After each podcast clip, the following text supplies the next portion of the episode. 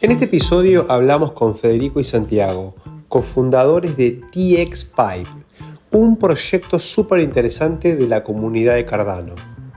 Con ellos vamos a hablar de qué va el proyecto y cuál es el valor añadido a esta hermosa comunidad. Bienvenidos y bienvenidas a un nuevo episodio de Bitcoin para todas y todos. El contenido compartido en este espacio de comunicación es educativo.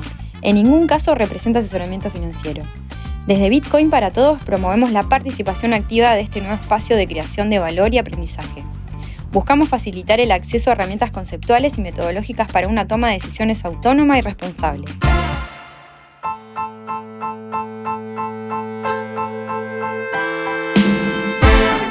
Bueno, acá estamos con Federico y con Santiago, eh, dos eh, miembros fundadores, no sé si fundadores ambos, pero eh, correcto, dos fundadores de uno de los proyectos más importantes en lo que es infraestructura en Cardano.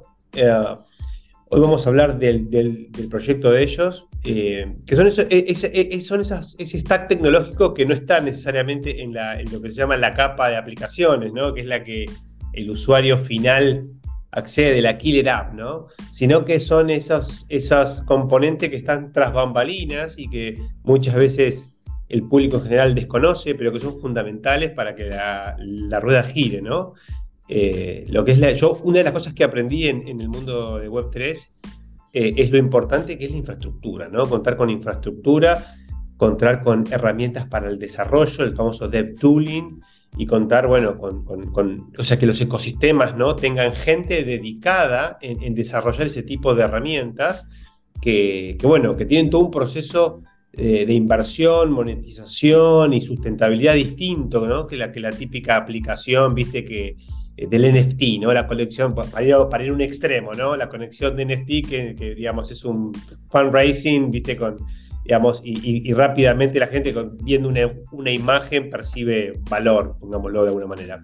Acá es algo muy, transparente, muy, abstracto eh, para, la gente de a pie, pero eh, yo los quería traer porque realmente considero que es un proyecto súper importante y que le hace muy bien a la comunidad de Cardano, al ecosistema de Cardano y al que está escuchando acerca de Cardano, saber que también hay de este tipo de, de, proyectos, porque algo que, siempre digo yo en Cardano y fuera de Cardano es qué temprano estamos, ¿no? Cuando me comparo, cuando los comparo con Ethereum, con el ecosistema de Ethereum, ¿no? Que tiene ya un recorrido y vos a Cardano y como hablábamos hace un minuto, estás con el pico y la pala desarrollando, ¿no? Eh, entonces, bueno, ese, ese early stage, que es una oportunidad para todos nosotros, porque es como estar en Ethereum en el 2015, ¿no? Es envidiable poder participar de esto. Eh, no deja de, ser eh, también una debilidad ¿no? del ecosistema y que ustedes, bueno, están, digamos, aportando su grano de arena o su, o su volquete, diría yo, para, para, que esto mejore. Así que bueno, eh, les presento, digamos, a la comunidad de Bitcoin para todos, a Federico y a Santiago. Si quieren, chicos, preséntense un cachito cada uno como para saber quiénes son y, ya avanzamos con el proyecto. ¿Arrancamos, Fede? Dale. Eh, bueno, muchas gracias, eh, Diego, por la invitación. la verdad que, encantados de estar compartiendo con, con vos y la verdad que que, sinceramente conocí el podcast antes de conocer Cardano, así que para que te des una idea lo, relevante que es eh, eh, compartir ahora este espacio contigo y con, la gente que escucha. Eh, bueno, yo soy, Federico Weil, soy uno de los cofundadores de, de TX5 y, hoy cumplo el rol de, de COO de la empresa.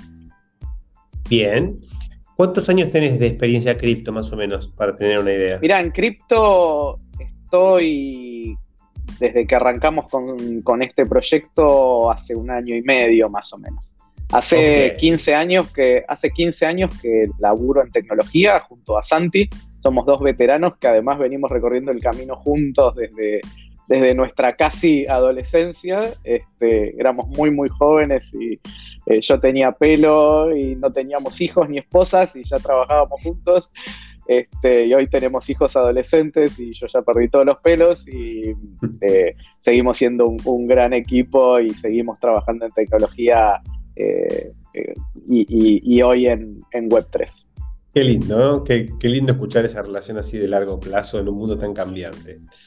Santi, presentate vos un poquito. Sí, gracias, Diego. Y repito también el agradecimiento por tenernos acá. Me gustó mucho lo que dijiste de, los que están detrás de bambalinas. A veces nos sentimos un poquito así.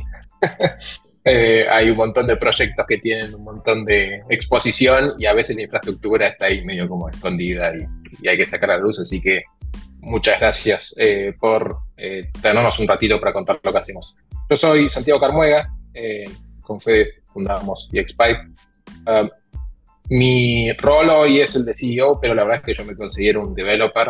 Eh, me gusta ser developer, soy developer hace creo que ya 20 años, eh, con lo cual lo mío está claramente en el código, pero hoy me toca ponerme el sombrero un poquito y llevar la, la batuta del proyecto, lo cual es un desafío grande, pero muy entretenido. Bueno, para los desarrolladores es un gran desafío. Yo que interactúo con muchos, muchos no quieren saber nada, ¿no? Con, salir del código. Es como una incomodidad, una zona fuera del confort que molesta. ¿Cómo, cómo lo vivís vos? Ah, sí, tal cual. es, eh, salirse de la zona de confort desde eh, salir a hacer ventas, desde tratar de buscar inversión, hasta nada más que tener que interactuar con la comunidad. Son todos eh, rubros, roles que los developers la verdad es que no estamos acostumbrados, nos comunicamos mejor a través de código, pero son todas disciplinas que hacen falta. Hoy, más que nada, y sobre todo en, blockchain y en cripto, eh, hay que entender que estos proyectos tienen una cuota mucho más social eh, y mucho más de eh, interacción humana que lo que tal vez suelen tener los proyectos más tradicionales, inclusive en tecnología. Bueno, ahí dijiste un, par de cosas interesantes. Una es justamente la importancia de roles no técnicos, que a veces uno dice, uh, yo no, sé nada de, programación, ¿qué voy a hacer ahí en blockchain? Eh, y el otro tema es el componente humano que, tiene Web3. Por, por, hablar de Web3 como concepto, es un concepto que no sé si ustedes eh, adhieren o no, pero es esta idea, digamos, de esta nueva forma de organizarnos, de coordinarnos que justamente, ¿no? Eh, yo, lo que veo es que el rol del capital se reduce un poco y el rol humano aumenta un poco. Y la verdad que eso es una buena noticia para todos, ¿no? Digamos que, estemos en ese ecosistema. Santiago, déjame decirte que te he escuchado en varios, eh, en, varias oportunidades y sos un muy buen comunicador y por eso estás acá, ¿no? Porque eh, yo obviamente necesito gente que sepa explicar las cosas, no solamente genios, ¿no? Digamos, y, debo decir que como programador sos un excelente comunicador. Eh, eso está, está, está, muy bueno. Bueno, vamos al proyecto. De nada. Vamos al proyecto y a ver, esto que yo estoy ya abriendo el paraguas de que viste que es algo tras bambalinas, bueno, ¿qué es lo digamos, cuál es la visión de valor o qué es lo que viene a traer TXPipe, en este caso, a, la comunidad de Cardano, ¿no? Cuénteme un poquito de eso. Sí, eh, ahí recién lo mencionaban. Cardano, nosotros eh, estamos convencidos que a nivel de tecnología es eh, eh, superadora, o por lo menos está ahí en el top de protocolos. las decisiones a nivel arquitectura que tomaron son todas sólidas, desde non-custodial staking hasta el modelo UTXO, hasta programación funcional. Son todas decisiones que le dan eh, una solidez al protocolo que probablemente haga que sea uno de los que esté por muchos tiempos, muchos años. Ahora, eh, la desventaja de esas decisiones es que eh, a nivel de developer experience y a nivel de herramientas, tooling, estamos un poco atrás. Pero estamos atrás porque hay que reinventar la rueda, por decirlo de alguna forma. Está, son protocolos con muchos cambios, muchas innovaciones que implican eh, un tooling específico.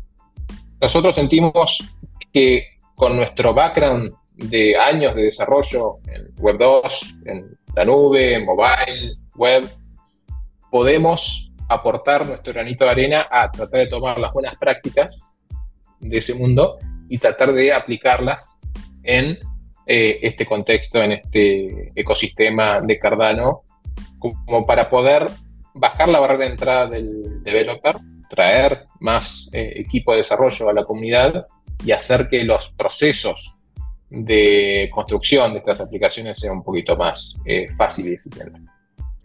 Bueno, algo está bueno, digamos, porque viste que Web 3 es como que uno dice, ah, listo, Web 3 mata Web 2, digo. Y yo una de las cosas que veo, eh, esto que decís vos eh, específicamente de las buenas prácticas, ¿no? No solamente sucede en, la cuestión del desarrollo, yo lo veo a nivel organizacional, ¿no? Veo organizaciones que son un caos, las DAO mismas tienen un montón de quilombos, eh, más allá de que soy hiper bullish en todo esto, digamos, veo también el grado de madurez, digamos, o de inmadurez que tienen algunas cosas, eh, y que, bueno, la tecnología es tan avasallante, digamos, es tanta la, las ventajas competitivas que, tiene trabajar en estos protocolos descentralizados que definitivamente no, no, es un obstáculo inmediato, pero si queremos ser sustentables necesitamos trabajar con un montón de conceptos básicos como eficiencia, productividad, cosas que, eh, bueno, que es esto que estás hablando vos, ¿no? Traer buenas prácticas de Web 2 a Web 3, en este caso, entiendo, acotado a todo lo que tiene que ver con, la, infraestructura de desarrollo, ¿no? Todo aquello que se necesita para que las aplicaciones se desarrollen, se implementen, se hosteen, eh, digamos, se, hagan los upgrades o el, mantenimiento, o sea, toda esa cuestión que es aburridísima eh, para la mayoría de la gente es fundamental para que vos entres a Instagram y, funcione, ¿no? Exactamente. Eh, ahí hay un, un dato interesante que se repite bastante, pero a veces pasa desapercibido uno cuando está desarrollando un proyecto en Web3, eh, el mayor volumen de trabajo está en los componentes off-chain, que serían esos componentes que no necesariamente eh, van a ejecutarse eh, en el blockchain o los va a ejecutar alguno de los nodos.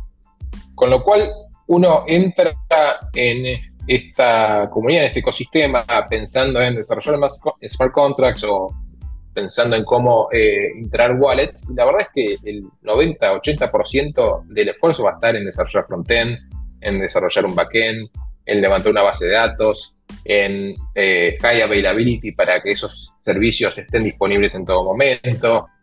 Eh, y son todas cuestiones que ya tenemos años de experiencia en la industria del software, en cómo llevarlas adelante y cómo optimizarlas y cómo hacerlas accesibles. Lo que vos decís, eh, Instagram, haces un clic y está ahí. Tratar de darle ese mismo nivel de eh, robustez las nuevas aplicaciones implica tomar estas buenas prácticas y reimplementarlas. Eh, no hay que reinventar la rueda, hay que tomar lo que ya sabemos que funciona Web 2 e incorporarle una capa por encima de descentralización. Tratar de mejorar lo que sabemos que hay que corregir del formato tradicional. Y haciendo una segunda, digamos, una segunda capa o una segundo, un segundo giro, sin ir al máximo detalle todavía, pero sí un poquito más en el cómo se aplica esto que estamos hablando concretamente en el proyecto de, ustedes, ¿no? O sea, ¿qué es lo que hacen ustedes y traen y ponen a disposición de los desarrolladores en este sentido? Sí.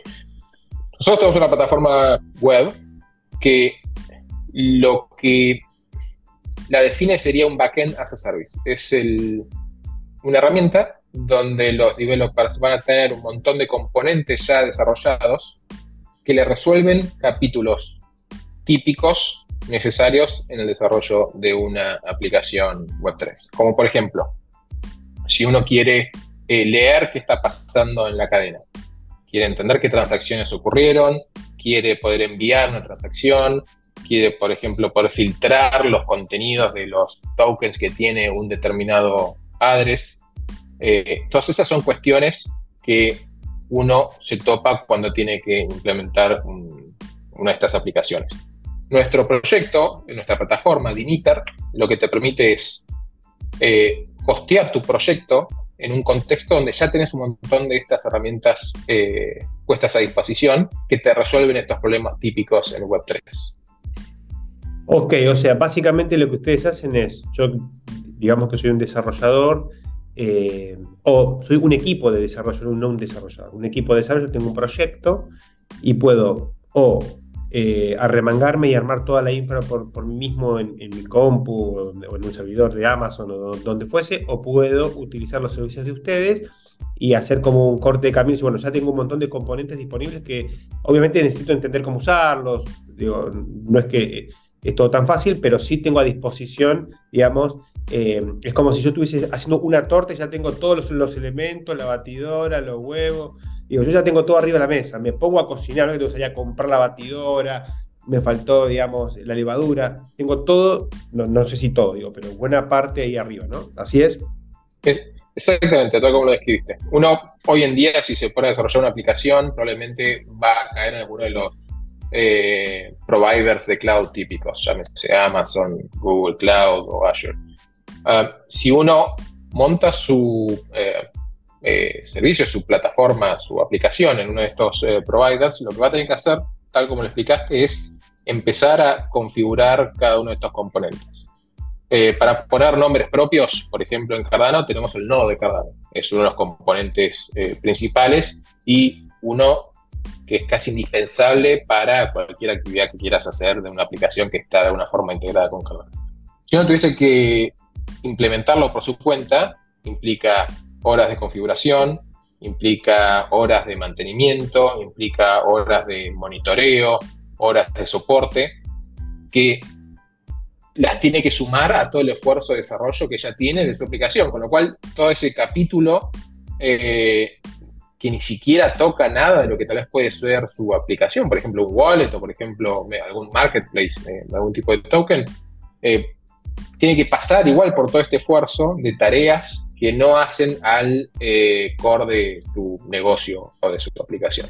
Nosotros con Dimiter lo que tratamos de hacer es sacarle ese peso encima y resolverle todas esas cuestiones. si necesita un nodo, hace un clic y tiene un nodo, nosotros lo monitoreamos, nosotros nos encargamos de las actualizaciones, eh, nosotros nos encargamos de darle soporte. El developer o el equipo de programadores se puede concentrar en su aplicación sabiendo que tiene el nodo a disposición. Y así como te mencioné el nodo, te podría mencionar otros 10 componentes que tienen eh, funcionalidades distintas, pero que todas hacen a resolver alguna de estas necesidades que los developers eh, puedan tener en su proceso de desarrollo. Sin, sin, exagerar, repasemos, no sé si las 10, pero las que vos consideres las más importantes o fáciles de comunicar, como para que la gente sepa que aparte, que, ¿qué más necesito aparte de un nodo para poder implementar una aplicación descentralizada en Cardano? Una, uno de estos componentes típicos es eh, poder acceder a los datos del ledger, o sea, de esta bitácora de transacciones de la cadena. Eh, uno no puede consultar eh, como si fuese una base de datos al nodo directamente en Cardano hay una herramienta que se llama DBSync, que justamente lo que hace es, está constantemente leyendo lo que pasa en la cadena y por cada transacción, por cada asset, por cada certificado, en una base de datos típica, un motor que se llama Postgres, pero para los que no lo conocen es un motor típico de base de datos. Este proceso de DBSync lo que va haciendo es guardando registros en estas tablas que representan las transacciones y la actividad que estuvo pasando eh, on-chain en la cadena de Cardano.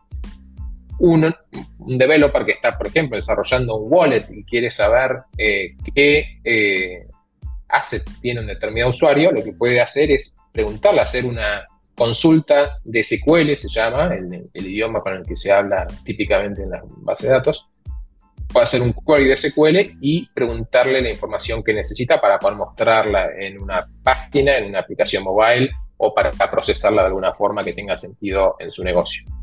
Ese componente nomás de estamos hablando, no es un procesito que uno instala en eh, su computadora sino más, sino que estamos hablando de no sé, 16 gigas que necesitas para unos procesos. El Postgres puedes necesitar otros 16 dependiendo del tipo de carga que tengas si querés tener alta disponibilidad, esta cuestión de que eh, saber que no se te va a caer nunca, necesitas tener dos de todo, por si acaso, para poder eh, atajar alguna potencial caída. Y, y vas sumando, terminás con un montón de recursos que necesitas, nada más que para poder hacer un par de consultas eh, en el blockchain. otra cuestión interesante de, nuestra industria, hablando de blockchain, es que todas las aplicaciones tienen que estar operando con la misma información. Vos, de tu lado, estás viendo eh, la data de lo que está ocurriendo, las transacciones, y yo soy otro equipo, otro proyecto, pero también tengo que estar viendo esa misma información. Pero esa información es pública, lo único que tenemos que hacer es disponibilizarla de alguna forma. Dimiter, otra de las ventajas que vemos, y uno de los valores agregados más importantes, es que permitimos que varios proyectos tengan acceso a estas eh, instancias compartidas.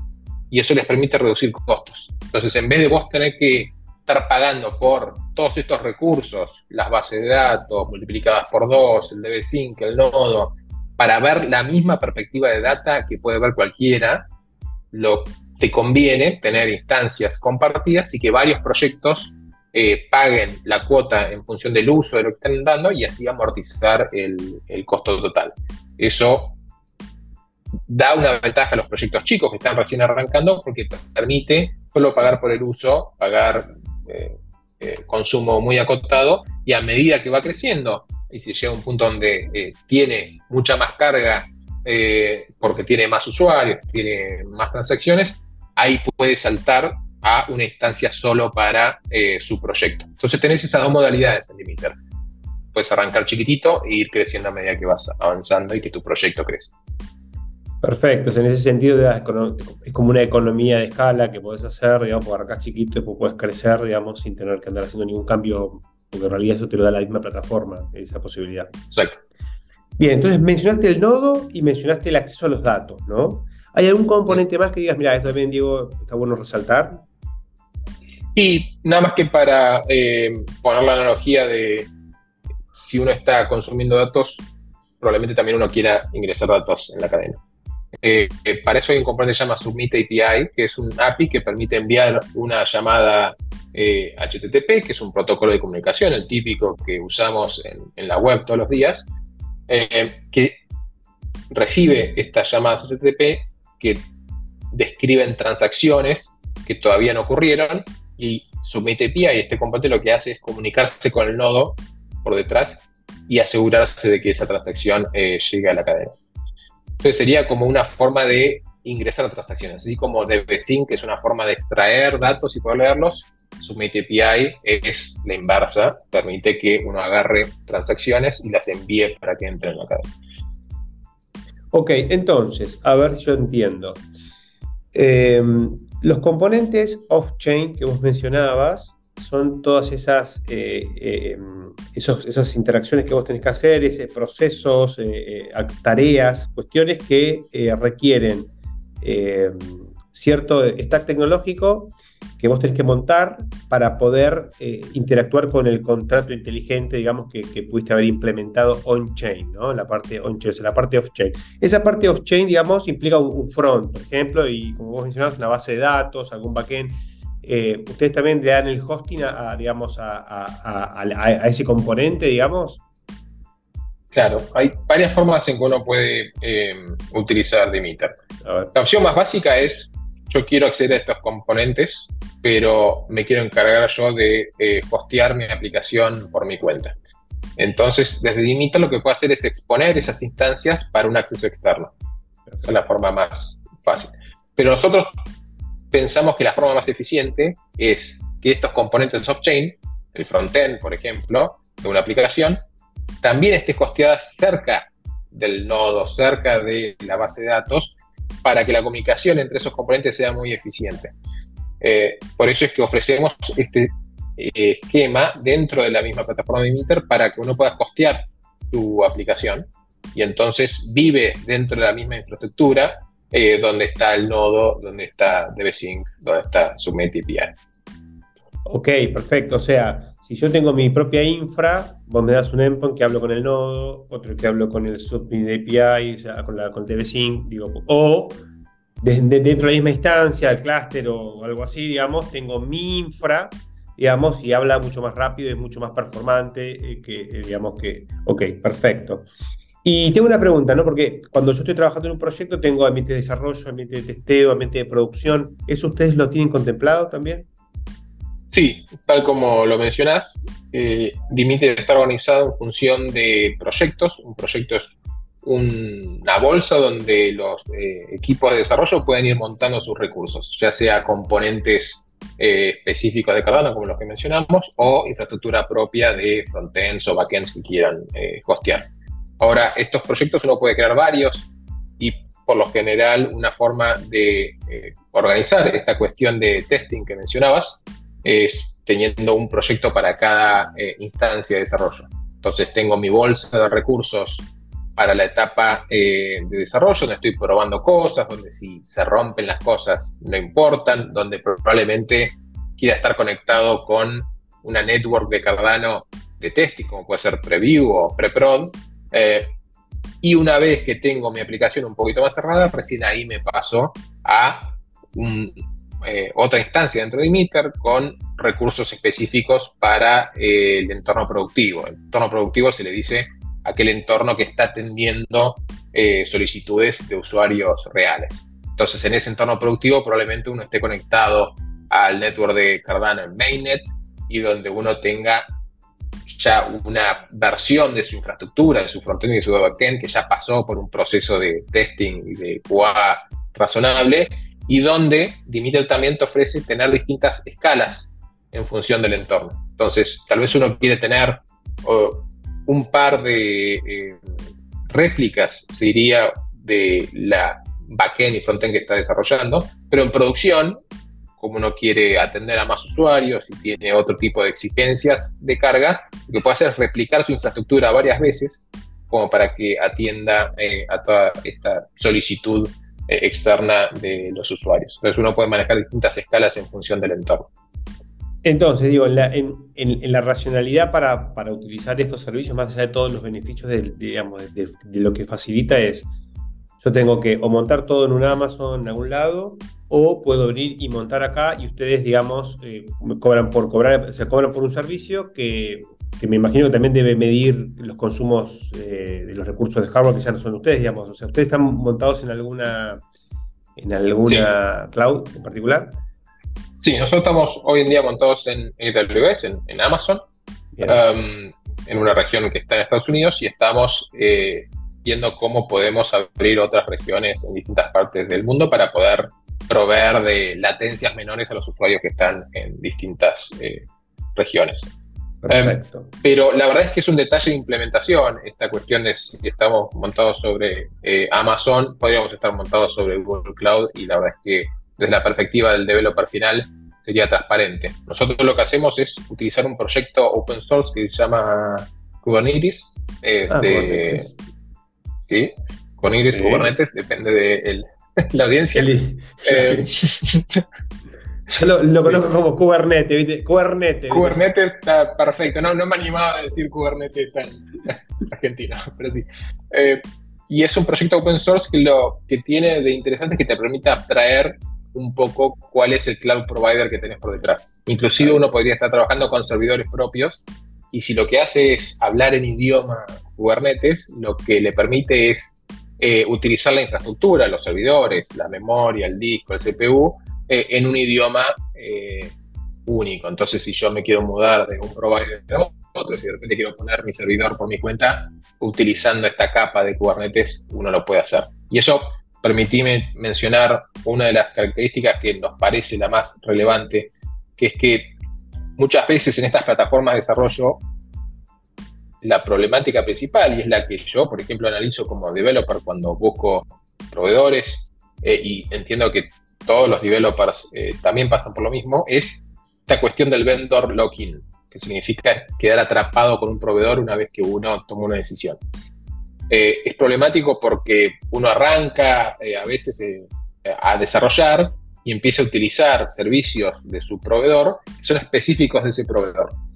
Eh, si el día de mañana, por alguna cuestión, desde regulación, legislación, costos que suben o acuerdos que uno tal vez puede tener eh, con otros providers, si su aplicación está toda desarrollada utilizando estos servicios específicos del proveedor, queda atrapada, no, no puede ir automáticamente y moverse eh, a otro lugar. eso es lo que se suele llamar vendor lock-in, como que quedaste atrapado con tu proveedor. Kubernetes y eh, por lo tanto Dimitri, que está montado sobre Kubernetes, nos permite romper un poco eh, esa problemática. Si uno arranca a eh, postear su infraestructura en Dimitri y de repente decide salirse, no quiere utilizar más Dimitri por la razón que sea, lo que puede hacer es tomar la definición de esa infraestructura y irse a su propio cloud provider. Si quiere montar una instancia propia de Dimitri en eh, Amazon, lo podría hacer, si uno quiere montar su propia instancia en Google Cloud, lo podría hacer, y transporta su infraestructura, sus proyectos hacia ese otro proveedor. Tanto porque nosotros estamos utilizando Kubernetes como este lenguaje para hablarnos con la infraestructura, pero también porque la plataforma en sí de Dimiter, la idea es que es open source para que uno pueda utilizarla y llevársela a donde quiera. Cuando vos te referís a la plataforma, ¿te, referís a, algunos componentes? Por, ejemplo, ¿no, no incluís la, UI o, también ¿cómo, cómo sería eso? Sí, la UI también está eh, incluida en esto que te estoy contando. Nosotros, para que tengas una idea, hay una sección dentro de Emitter que es la parte más eh, de business, digamos, más contable, donde uno registra sus planes y eh, pone su tarjeta de crédito. Eso eh, queda fuera, no está dentro del proyecto open source. Pero después toda la consola de operación, donde uno elige qué componentes quiere, uno puede montar su infraestructura, escalarla, achicarla, configurarla, todas esa, eh, esas cuestiones de operaciones, eso sí, el UI y también los APIs están incluidos dentro del proyecto open source como para que uno pueda moverlo y seguir utilizándolo en donde le parezca.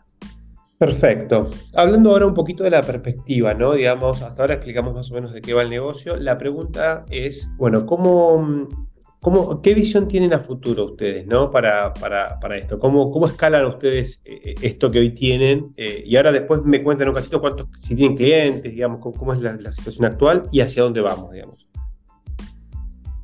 Eh, Bien, yo te cuento mi visión, pero ahí Fede, si vos después querés eh, contar la tuya, creo que son eh, complementarias y, suman. Em, nosotros eh, arrancamos primero apuntando a la audiencia de los developers que están conociendo el ecosistema. Es decir, los developers que están conociendo Cardano, que están conociendo Web3, que están conociendo blockchain.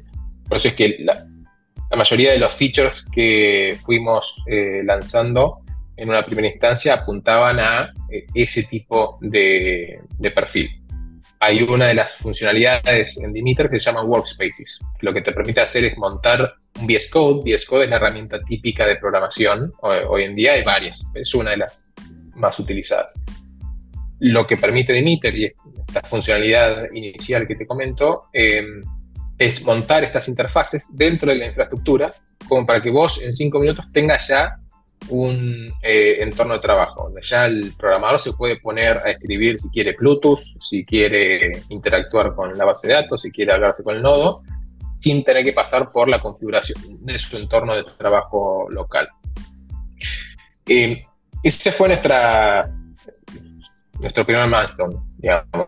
Eh, tratar de bajar la barrera de entrada a este tipo de developers que están con esta necesidad de aprender el ecosistema y que si lo tenés que hacer pasar por cinco días de instalación de, componentes en su máquina, se iban a ir a otro lado.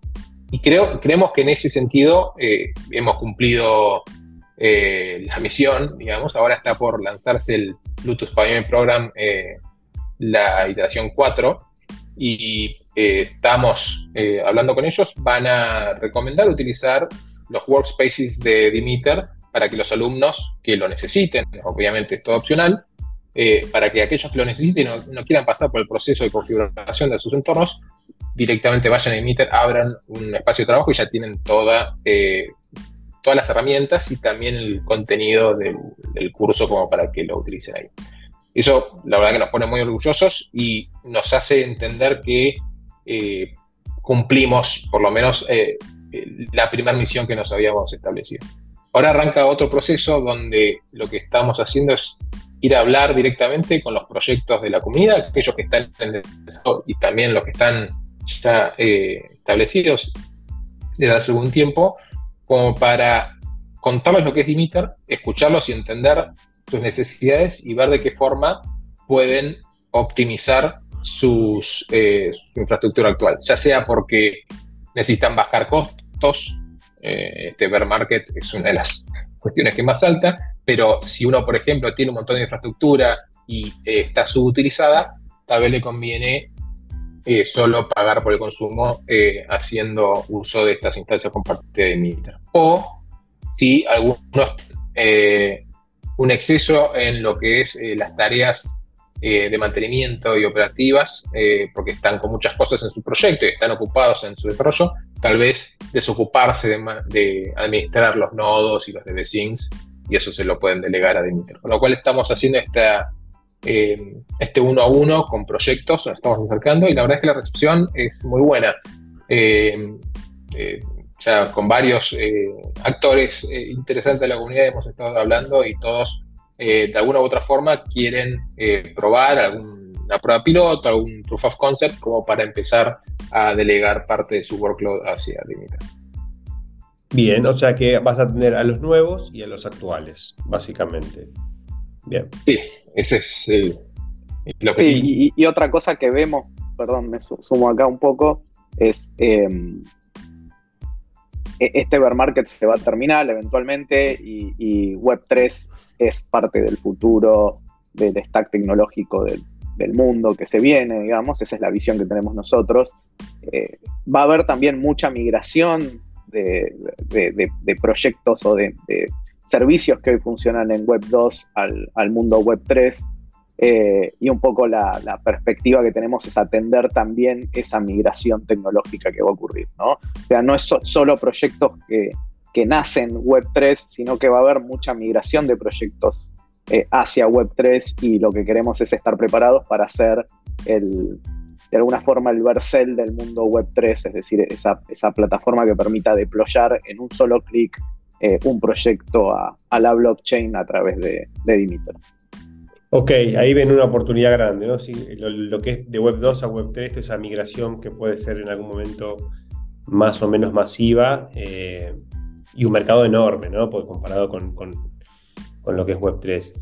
Y mm, para ir cerrando, pues ya estamos más o menos en tiempo, eh, cuénteme un poquito eh, acerca del equipo, quiénes participan aparte de ustedes, dónde están ubicados, no sé, un poquito como para que, cómo se pueden contactar con ustedes.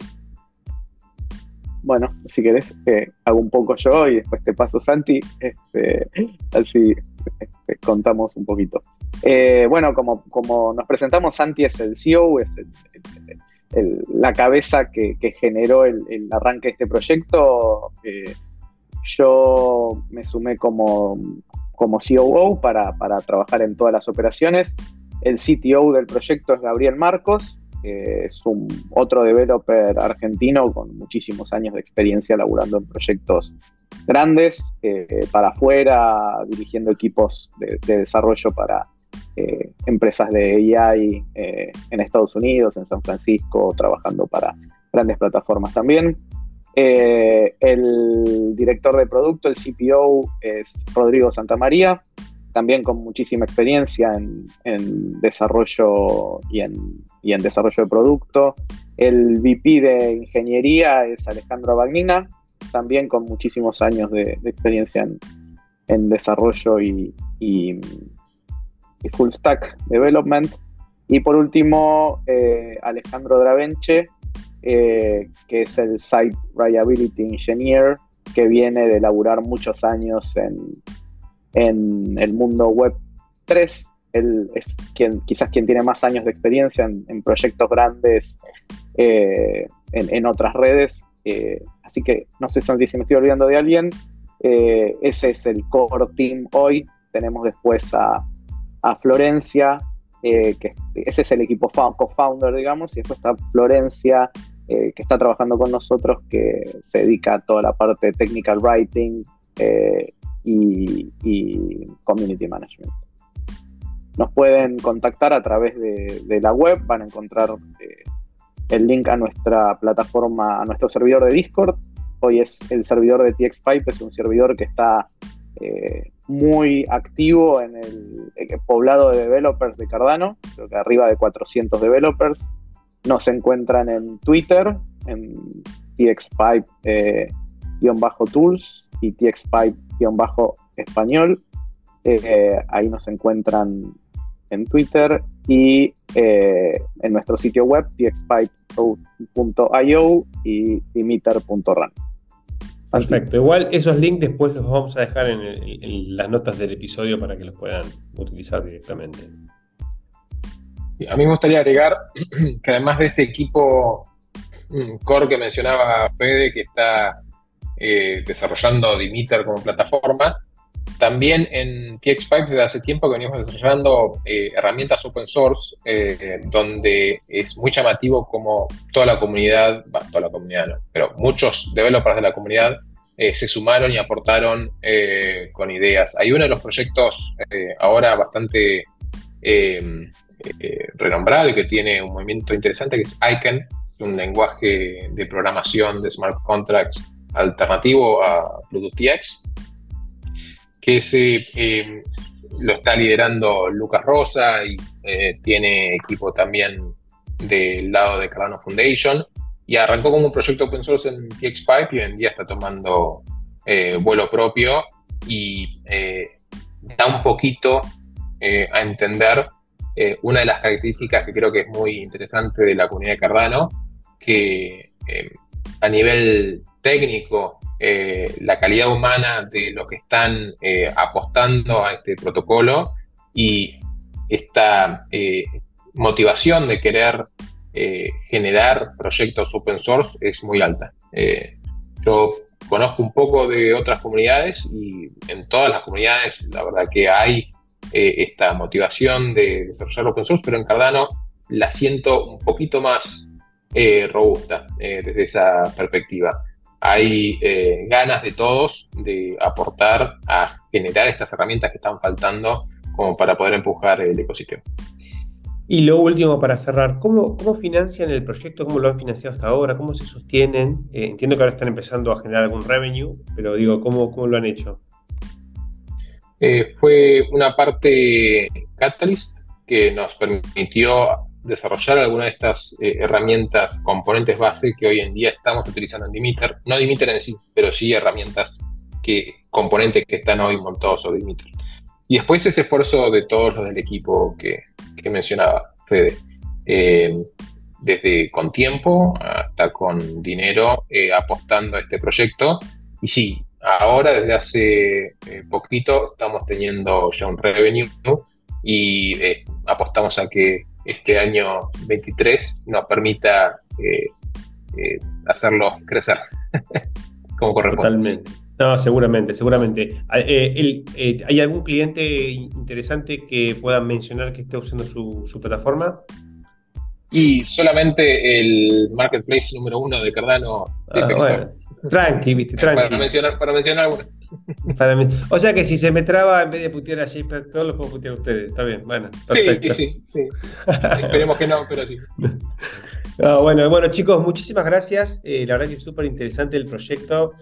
Cada vez que lo escucho me entusiasma más. Eh, si bien yo no soy de palo de Bobs, de todo entiendo relativamente poco, sí me doy cuenta de la importancia ¿no? de, estas herramientas cuando, cuando veo que no están ¿no? Y, las trabas que, implica. Así que bueno, felicitaciones por todo el laburo que han hecho la verdad que el aporte a Cardano es, impresionante y seguramente será pagado con creces, eh, ya sea con nuevos desarrolladores, clientes, Web 2, Web 3, y vaya a saber qué cosa inventan. Así que bueno, gracias muchachos y seguimos en contacto. Gracias a vos, Diego. Si te gusta el contenido, podés seguirnos en Spotify y calificar el podcast. También podés compartir tus episodios favoritos en las redes. Seguinos en Instagram como bitcoin-para-todos- Además puedes encontrar los links de Twitter y del grupo de Telegram en la descripción de este episodio. Nos vemos en el próximo.